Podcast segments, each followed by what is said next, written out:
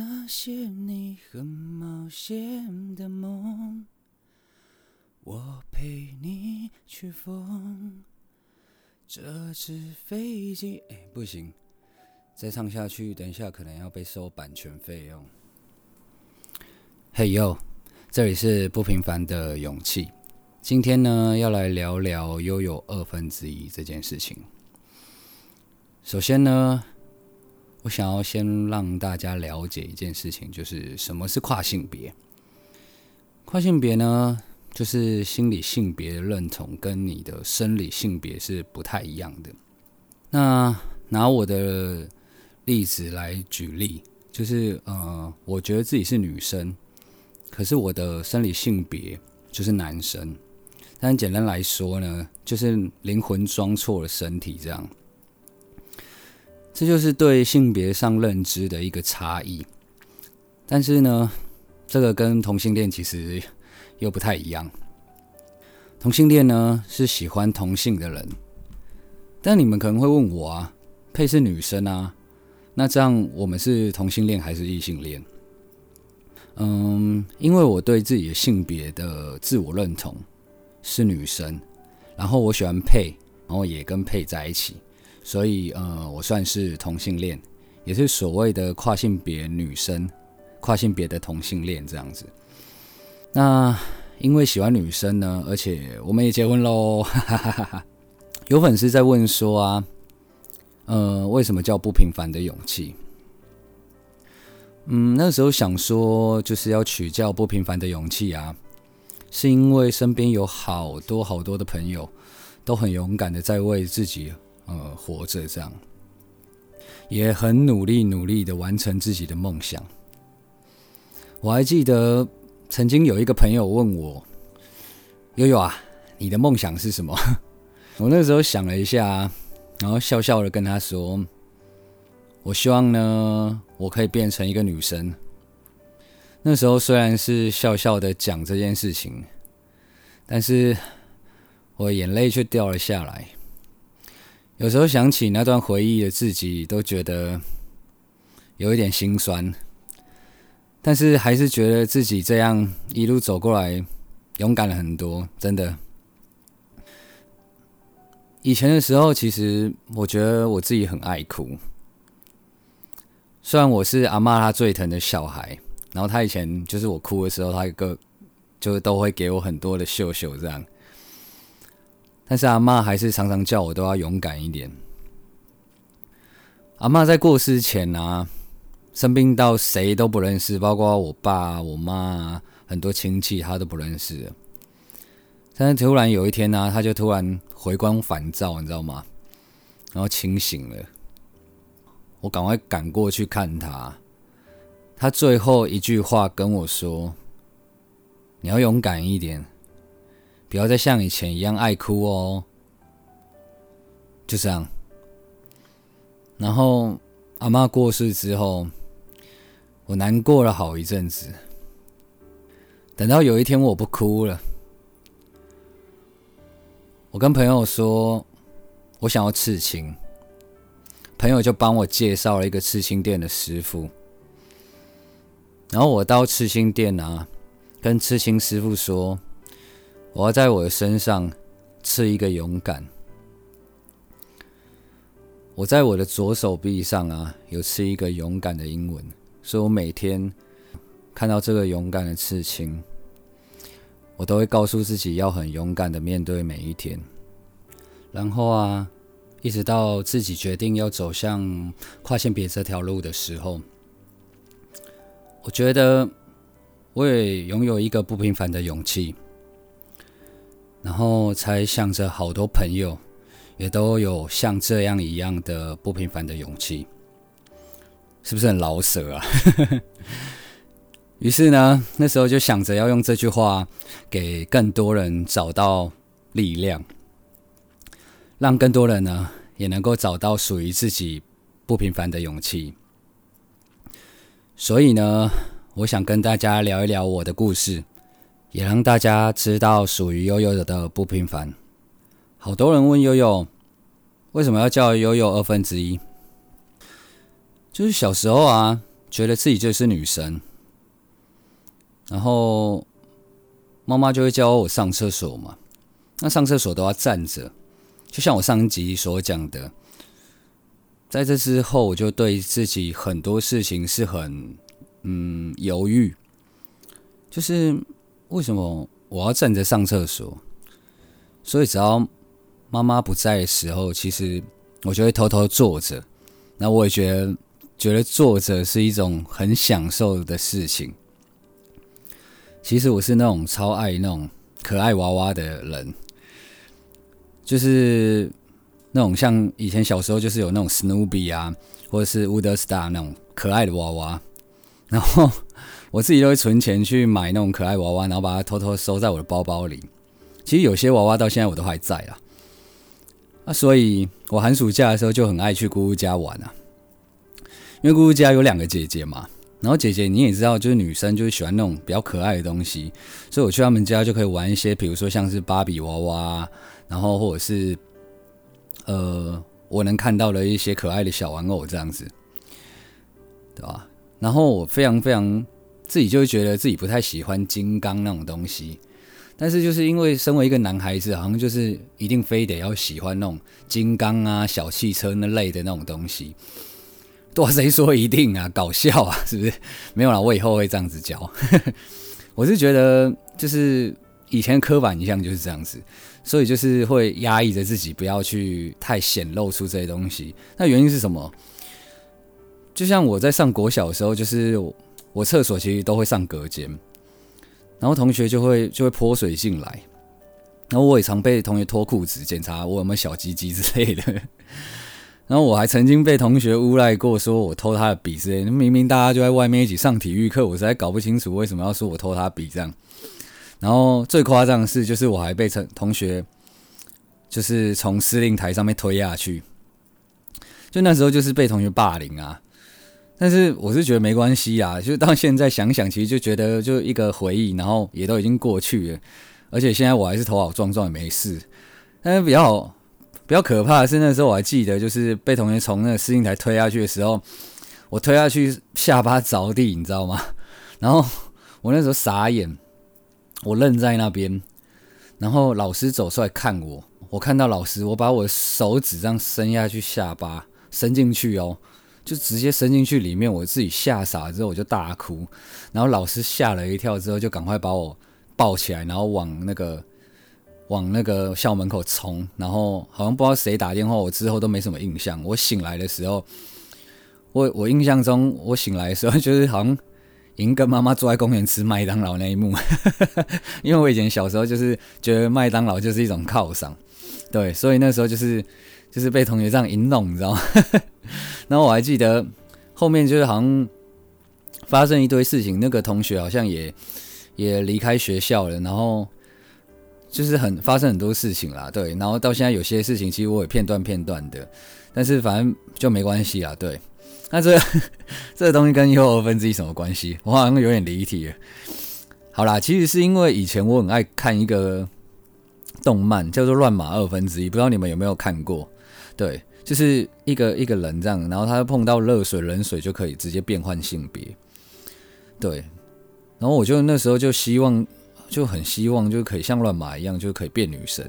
只是我跟他不一样的是，我希望自己能够就变女生之后就不要变回来这样。啊，我看那个哆啦 A 梦的时候也是希望说他可以给我一个道具，这样让自己变成一个直接变成一个女生这样。好单薄的梦想这样，然后。看到那种性别变换电影，就是这中间就不是都有那种很多那种性别变换电影，我不知道你们看过，就都好希望自己可以遇到这种事情，然后这样就不用因为现在的事情感到很困扰之类的，对吧？二分之一就是这样来的啦。然后一直到五年前啊，因为工作关系，我遇到小 A 啦。其实在这中间，其实也交了很多跨性别的朋友啦。啊，也聊了很多就是相关的这些事情，然后我去跟医生也咨询过，啊，就是咨询之后，其实才知道就自己是一个跨性别者。那时候突然觉得，就是从小就觉得自己很变态的自己，好像找到了一个出口，你知道吗？那因为以前资讯其实没有到非常发达，加上自己也因为家庭的一些环境的一些关系、教育的一些关系，所以那时候真的很害怕去面对这样的自己，所以一直没有去寻找这类的答案。但是找到这个答案的时候，其实那个当下，我那时候其实也是没有办法去面对它。那时候就感觉就是某个程度上没办法还。这样完全接受自己，但是现在想起来，就是应该是因为超过自己的那个知识范围啦，就是因为不了解跨性别是什么嘛，所以你可能就没办法去接受它。那时候因为那种国中的时候被爸抓到嘛，然后就一直隐瞒自己，也不是隐瞒啊，就隐藏自己到五年前，然后。跟这些朋友聊过之后，知道自己是这样的时候，其实我又偷偷穿上女朋友的衣服。那时候就想，嗯，这觉得这才是自己的穿着没错啊。然后照一照镜子，觉得哦很开心诶，这就是我的穿着这样。然后我脱下后，就马上打给我的很好的一个朋友，因为那时候我想要跟他讲这件事情，然后我也想要。跟他询问一些建议，就是我要怎么跟我那时候女朋友开口这样。我还记得那个时候，我从半夜一两点的时候打给他，那时候一直到早上五六点，我才讲得出来我是跨性别这件事情。你们就知道这件事情对我来说有多难以启齿。然后他一直安慰我说：“没关系，没关系，我还是你很好朋友啊。”然后。我怎样怎样的啊，我也觉得我的个性很像男生啊，什么巴拉巴拉巴拉这类的事情，我那时候才放下我心中的那种不安，因为我很怕就是公开了这件事情之后，我会不会交不到朋友，会不会朋友都觉得我是很变态的人啊，什么等等之类。可是就是跟他聊过之后，我才发现，嗯，可能是我想太多了吧。然后那时候因为有一个交往五年多，就是即将结婚的女朋友，那。也因为我知道自己是这样的嘛，总不能瞒着他结婚嘛。而且我不是那种会骗人的，你知道吗？就是我是那种即使我骗的人，也很容易被身边人看穿的那种人。所以那时候我一知道这件事情的当下，我就觉得我一定要还是要告诉他这件事情。但是我觉得那时候唯一不变的事情是，那时候我还是真的蛮爱他的，所以那时候我还是想要跟他结婚。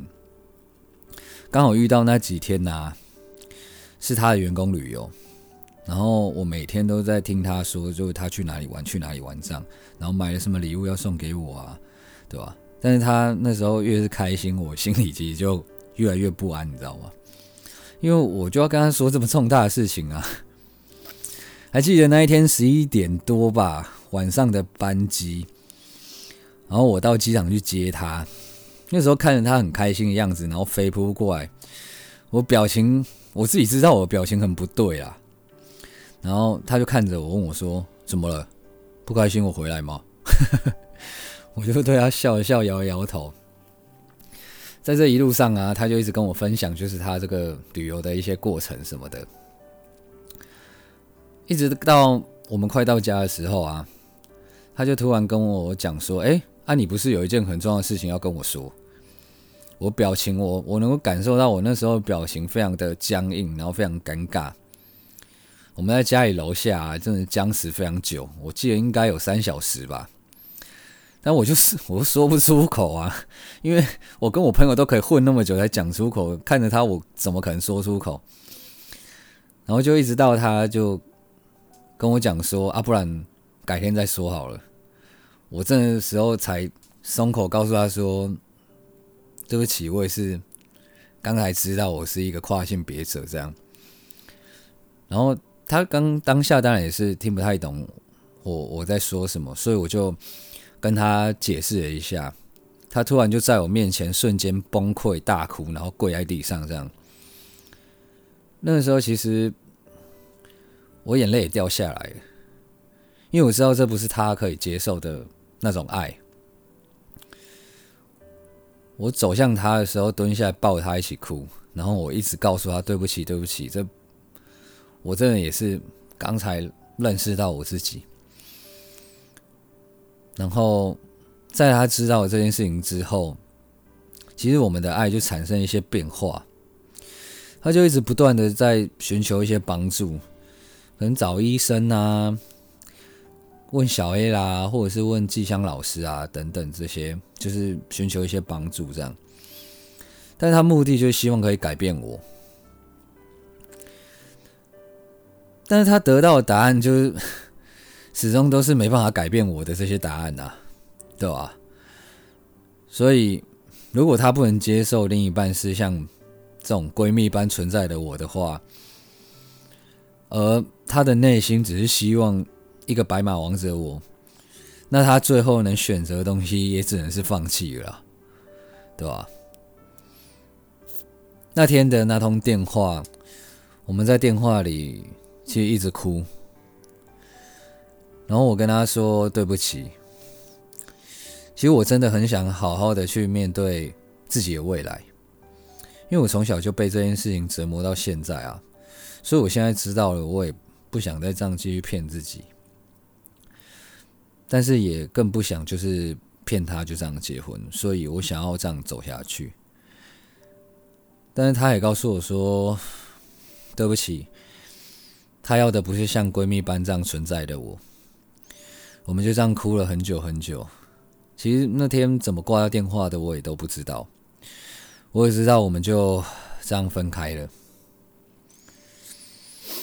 那阵子呢，我就像一个僵尸一样，整天跟废人一样，就不想工作啊，然后整天喝酒啊，借酒浇愁这样。每天每天我都有想自杀的念头啊。然后我几个很好很好的朋友，就每天这样轮流打给我。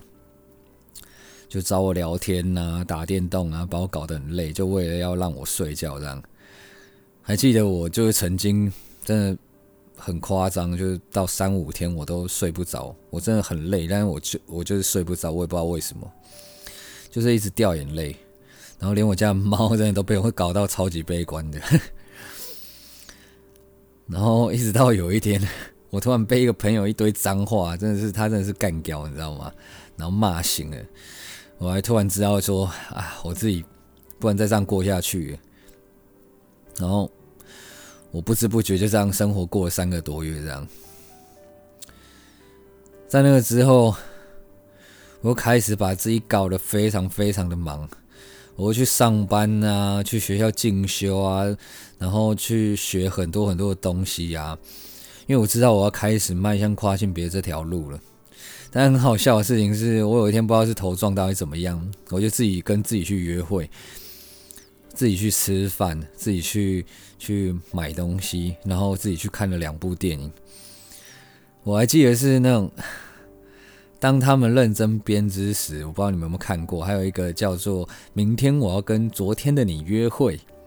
对我两部看完的时候，其实我哭的稀里哗啦的，然后。旁边还有好多，就是都是自己去看电影的人，你知道吗？然后我们，我看他们样哭的稀里哗啦的，然后他们他们哭的稀里哗，我自己也哭的稀里哗，我自己觉得超好笑的。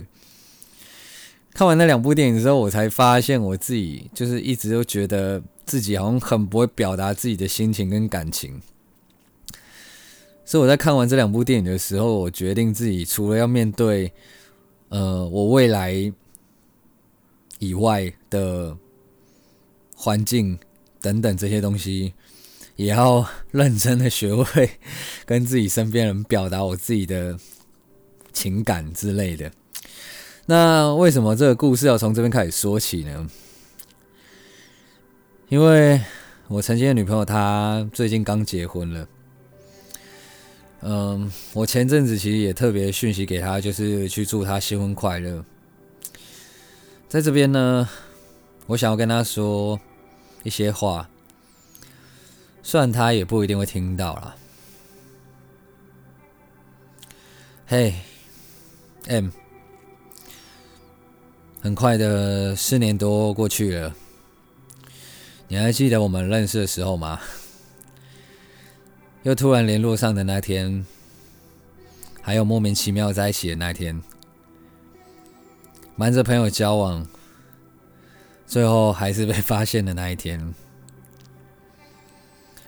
过去呢，我们在一起五年的时间，刚开始我们就是一直吵架，到后面完全都不会吵架，一起过了几个生日，几个情人节，也一起吃过了很多美食，一起到过很多地方玩，也一起认识了非常非常多的朋友。一起参加了好多婚礼，最后我们一起计划着我们的婚礼。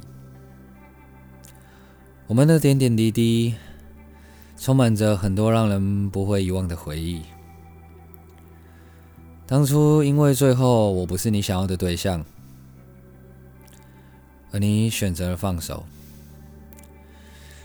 我当下实在是没有办法释怀。我想着。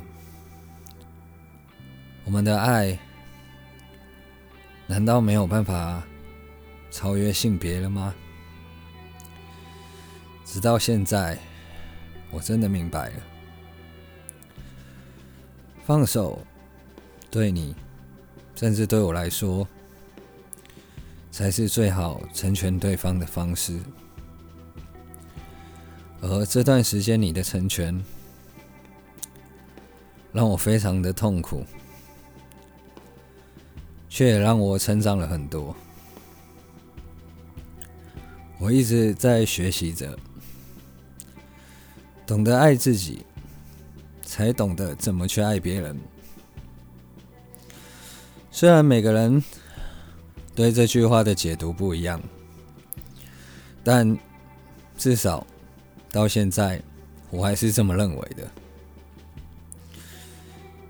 现在我们有很多的东西。我原封不动的被我锁在回忆的箱子里，我舍不得扔掉，因为我还爱着你。最近看到你结婚的消息，心里很惊讶，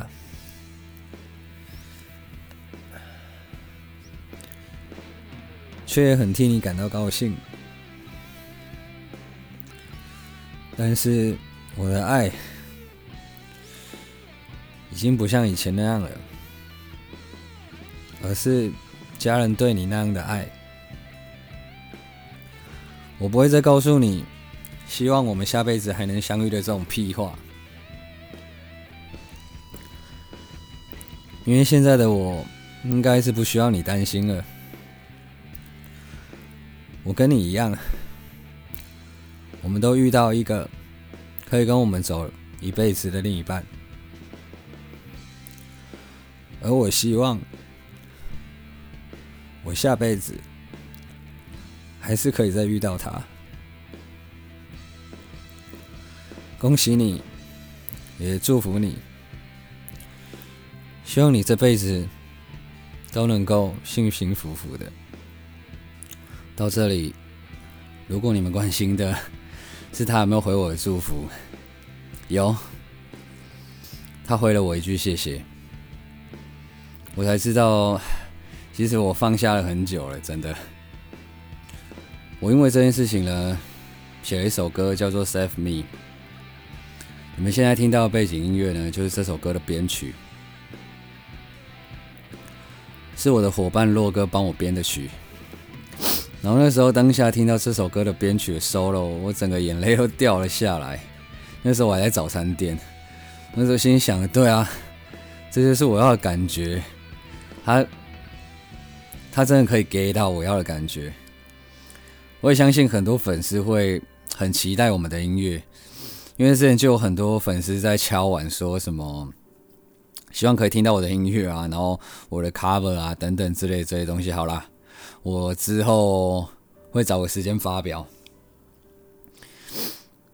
然后啊，有一次因为工作啊，要跟朋友拍了一支片，这样转会不会太硬啊？对，就是要研究交友的 app 这样子，所以下载很多 app，我就开始用一些 app 在聊天。然后很巧的事情是，我在跟那么多人聊天之后，我遇到了佩。这段故事我之后的 podcast 我会再跟大家分享。好啦，跟我的 Instagram 一样，我今天呢想要在这边再跟大家分享一首歌。今天呢要推荐的是我小时候的一个偶像，其实我小时候蛮多偶像的，但是呢，呃，这个偶像呢是我的歌唱技巧其实受了很多他们的启发。然后他们最近刚好发了一首新歌，我非常非常喜欢，就是动力火车的《跳上车子离开伤心的台北》。哇，很长啊！不过这个故事好像是忠孝东路走九遍的一个续集。对，就是这样。好，在听完了上面这段故事呢，谢谢粉丝提醒了我，让我想到一件事情，就是每条路上呢都是自己所选择的，在梦想的这条路上呢。就算你跪着，也要把它走完。希望你们呢，能够带着不平凡的勇气去面对你们未知的未来。我是悠悠，我们下次见，拜拜。